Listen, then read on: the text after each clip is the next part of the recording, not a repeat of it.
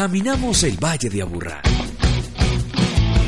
para conocer las historias donde habitan agendas vivas de paz.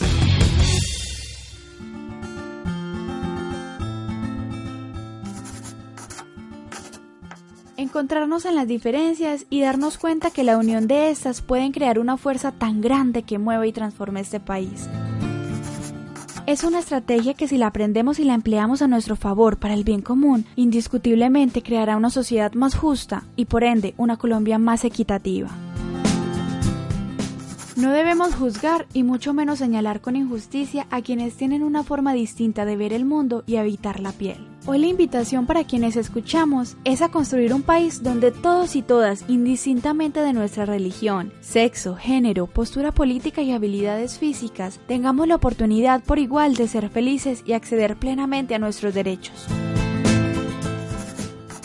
Ahora, con los sonidos del viento, viajaremos al municipio de Copacabana. Allí, Margarita Muñoz y Guillermo Galvis nos presentan a la Corporación Nedisco, Niños Especiales y Discapacitados de Copacabana. Aquí, una oportunidad para comprender la vida desde las miradas y replantearnos el concepto de la discapacidad y la incapacidad. Un país que se construye en conjunto con todas las capacidades.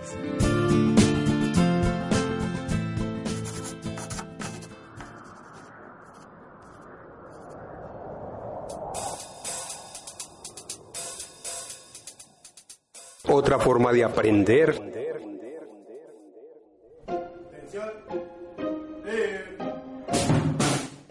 Me gusta el deporte, la banda, el teatro y el baile y la pintura. ¿Por qué? Porque, porque yo puedo, yo puedo aprender estas cosas diferentes. Simplemente es eso, tienen otras potencialidades, otra forma de vivir, otra forma de ver el mundo, otra forma de abordarlo, otra forma de aprender.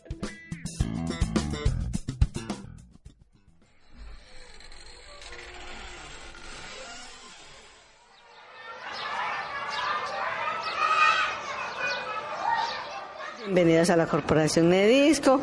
Es una institución que está trabajando con población en situación de discapacidad, o sea, población diferente, que tiene distintas eh, habilidades, sobre todo en la parte artística, lúdica, deportiva. Aprendo a bailar, a correr, a nadar Bueno, yo soy Luis Guillermo Galvis Ospina y actualmente soy presidente de la Corporación Social, Deportiva y Cultural NEDISCO. NEDISCO es una sigla que quiere decir eh, Niños Especiales y Discapacitados de Copacabana. Pues la corporación básicamente surge por una necesidad que se presentó por allá en el año 93, o sea, en esa época no era corporación, sino que fue un, club deportivo, que surgió como respuesta a una necesidad que creó la, el cierre de las aulas especiales en el departamento de Antioquia.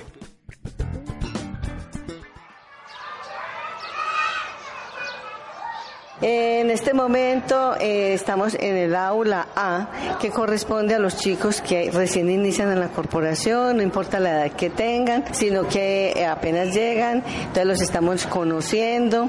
Eh, más sin embargo, en este grupo, pues hay muchas sorpresas porque hay jóvenes que vienen de otras instituciones y ya traen algo de repertorio y son unos muchachos que son líderes y jalonan a los demás y entre todos aprenden lo más de bastante y se hace un trabajo muy interesante en todas las áreas que son aquí. la expresión corporal, la iniciación al teatro, a la música, a la danza, a la pintura. Entonces eh, aquí empieza un proceso que prácticamente em, nos da un diagnóstico de cómo están los muchachos.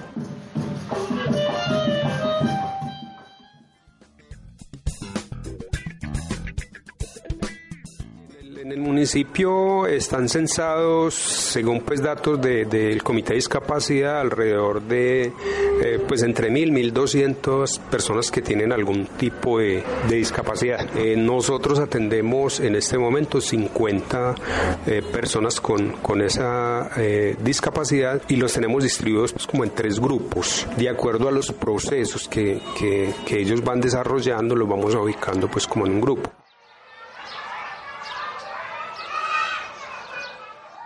Ahora llegamos al grupo C, que corresponde a los muchachos que son más hábiles en todos los aprendizajes, diría yo. Difícilmente faltan a clase, o sea, se la meten toda, al deporte, a la pintura, a la danza, a las clases de artísticas de educación sexual, de formación humana, a todo. Mariana Mesa Puerta. Me levanto, me baño, saco el uniforme, me lo pongo y vengo para acá. Sí, yo quiero mucho a mis compañeros, los respeto también. No peleo con ellos, no discuto con ellos y así.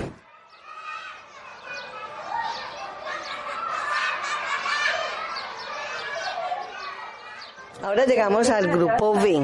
Este grupo está conformado por chicos que eh, han tenido un, como muchos años acá en la corporación y uno lo se encuentra como agotados porque tienen eh, la discapacidad cognitiva ya es más moderada, o sea, ya no es tan leve, sino que ya a ellos les cuesta mucho, de demasiada repetición, el hacer, o sea, todo hay que hacérselos como de demasiado despacio. También se beneficia de todas las actividades que hacemos en eso, o sea, también van a deporte, también tienen sus danzas en la medida de sus capacidades, también tienen el teatro, la pintura, que es de lo que de las actividades que más disfruta este grupo, es de la pintura.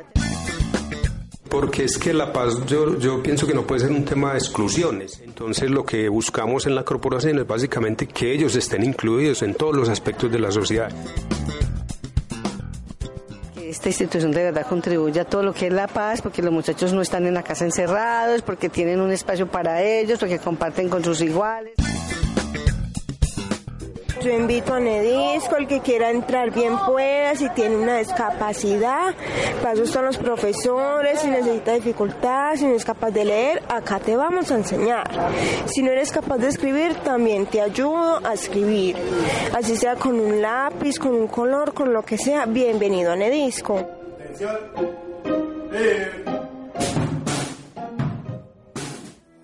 La Agenda de Paz del municipio de Copacabana suena a reconocimiento de sus dinámicas culturales, a participación ciudadana, a convivencia y a seguridad. Reconocer y acompañar a las víctimas del conflicto armado.